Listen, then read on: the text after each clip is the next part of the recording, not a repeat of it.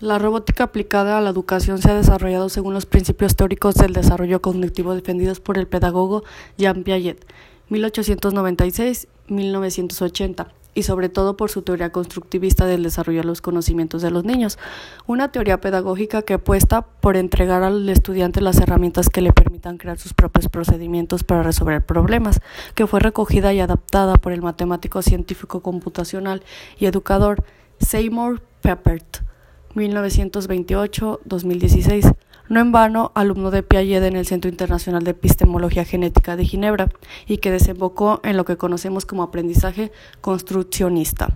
De forma similar al constructivismo pedagógico que les sirve parcialmente de base. Esta metodología sitúa al estudiante en el centro del proceso educativo y hace al acto de descubrir una parte indispensable de la formación del alumnado. Asimismo, el constructivismo contempla como beneficiosos los interconexión entre ideas pertinentes a diferentes áreas curriculares del aprendizaje o el acompañamiento del alumno por parte del equipo docente, mientras aboga por el aprendizaje basado en la experiencia y en la construcción de objetos reales y tangibles. A través de la tecnología, la robótica aglutina todos estos principios metodológicos, de forma especialmente motivadores para los estudiantes, teniendo puentes entre estos y el uso creativo y activo de las TIC, involucrando diferentes áreas curriculares del conocimiento.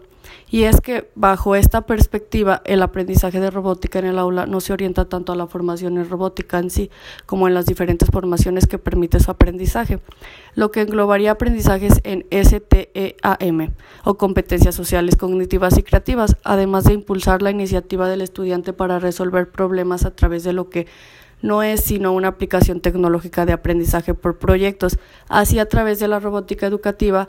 pueden desarrollarse de forma práctica aquellos conceptos teóricos que planteados de forma abstracta pueden resultar o demasiado vagos o demasiado confusos para los estudiantes, con la inestimable ayuda del grado de motivación que suelen acompañar el uso de las TIC en el aula.